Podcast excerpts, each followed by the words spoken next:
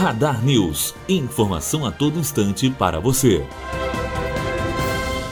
Em 2018, uma a cada cinco mortes violentas no estado do Rio aconteceu pelas mãos da polícia. Um levantamento feito pelo Extra, com base em dados do Instituto de Segurança Pública, mostra que dos 4.133 assassinatos que ocorreram no Rio entre janeiro e julho deste ano, 895, ou 21,7%, foram cometidos pelas forças de segurança e registrados como homicídios decorrentes de intervenção policial. Essa é a maior proporção registrada nos sete primeiros meses do ano desde 1998, quando começou a série histórica do ISP. Bianca Oliveira, aluna do terceiro ano de jornalismo, direto para a rádio Unifor.